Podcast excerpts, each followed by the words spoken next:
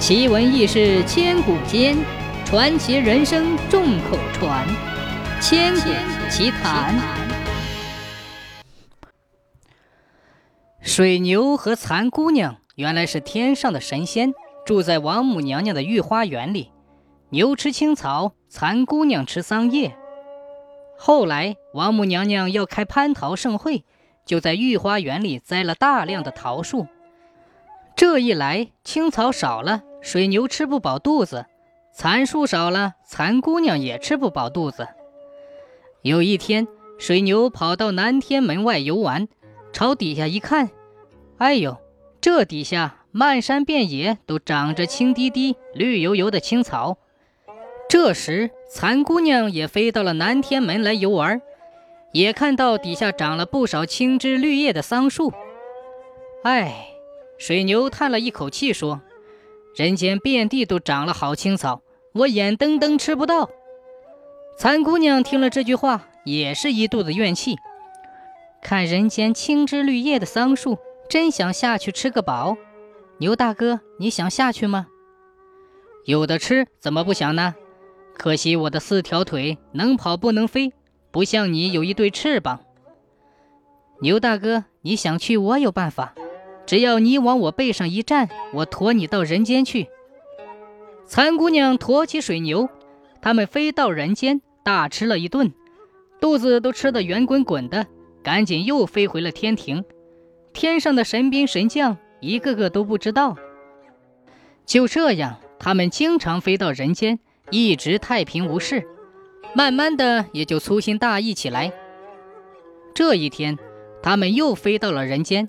肚子吃得饱饱的，太阳晒得暖暖的，呼呼大睡起来，连天庭的钟声都没有听到。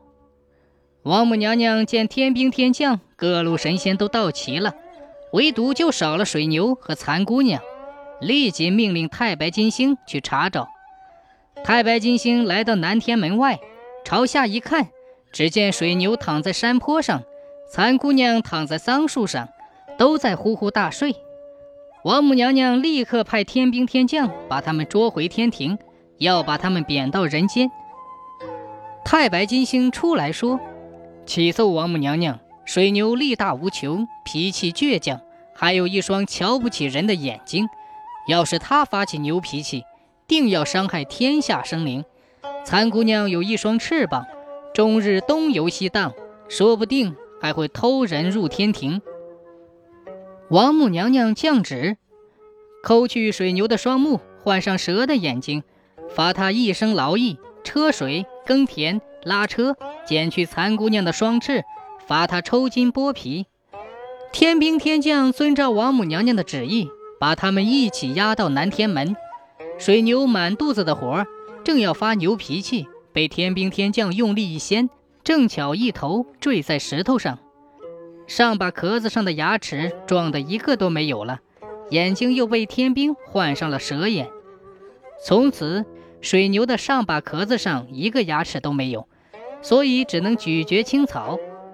原来牛的眼睛看似只有一点点大，丝毫没把人放在眼睛里。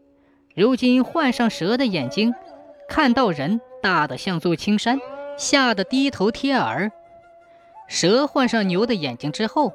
反而把人看得一点点大，所以蛇敢往人面前窜。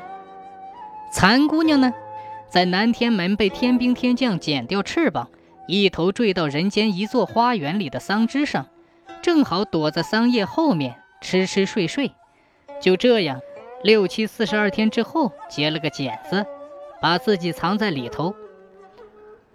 一天，有个小姐姐忽然看见桑树上挂着一个雪白如银的东西，有小鸡蛋大，就叫丫鬟到花园里采回来。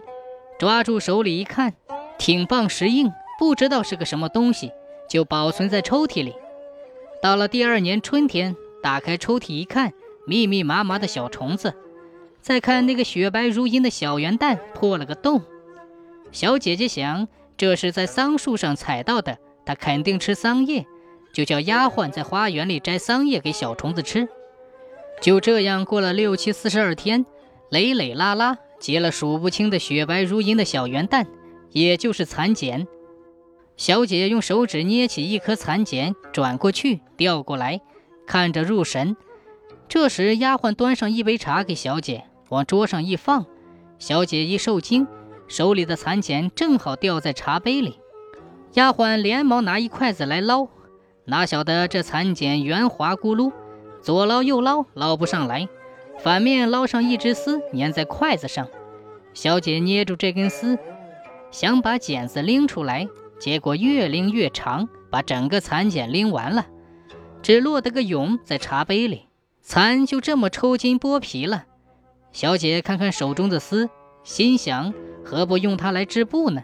她就把蚕子放到热水里抽丝，又用这丝织成了布。